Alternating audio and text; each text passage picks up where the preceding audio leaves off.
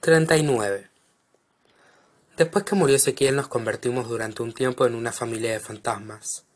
Pasábamos por la casa sin vernos, sin hablarnos. Poco a poco todo fue volviendo a la normalidad. Mi madre a sus plantas, mi padre a sus negocios. Y yo, bueno, yo tenía muchas cuentas que cobrarme con mis padres por su trato a Ezequiel. Pero no tuve el valor. Seguí dedicándome al colegio, al estudio y a los libros. Ahora que terminé el colegio, no logré medalla de oro. Me voy a estudiar a una universidad de los Estados Unidos. No tengo otra forma de irme de aquí. No sé si voy a volver. Siento que cada vez son menos las cosas que me atan a este lugar.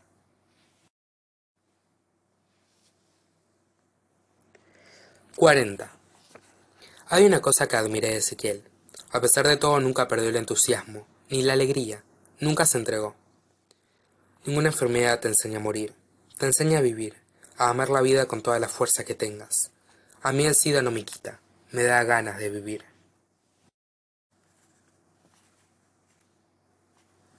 41. Al mes del entierro de Ezequiel, la abuela vino a verme. Antes de la internación, Ezequiel me pidió que te diera esto, y me dio un video cassette. Era Blade Runner. He visto cosas que ustedes no creerían. Naves de Alaque ardiendo sobre el hombro de Orión Rayos C brillando en la oscuridad cerca de Tannhauser. Todos esos momentos se perderán en el tiempo, como lágrimas en la lluvia.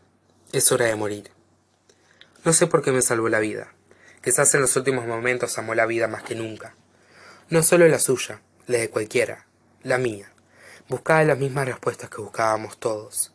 ¿De dónde vengo? ¿A dónde voy? ¿Cuánto tiempo tengo? Y solo pude verlo morir. 42. Ya amaneció. Pasé toda la noche en vela. Acaba de venir mi madre para avisarme que ya están listos para ir al aeropuerto. Recién terminé de afinar el chelo por última vez. Nunca aprendí a tocarlo ni lo intenté. Pero de tanto en tanto lo saco de su estuche, lo limpio y lo afino. Mi padre me grita que vamos a perder el vuelo. No importa, hay tiempo. Él es de los que llegan, por las dudas, dos horas antes del embarque al aeropuerto. Natalia va a estar en Ezeiza para despedirme.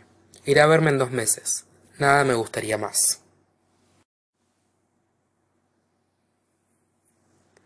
43. Ayer volví, después de tantos años al río.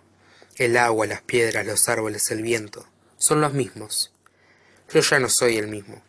Ya no me pregunto cómo será mi destino. Le debo a Ezequiel el haberme enseñado que la vida no es más que eso. Asomar la cabeza para ver qué pasa afuera, aunque haya tormenta, y una suite de patch. Fin.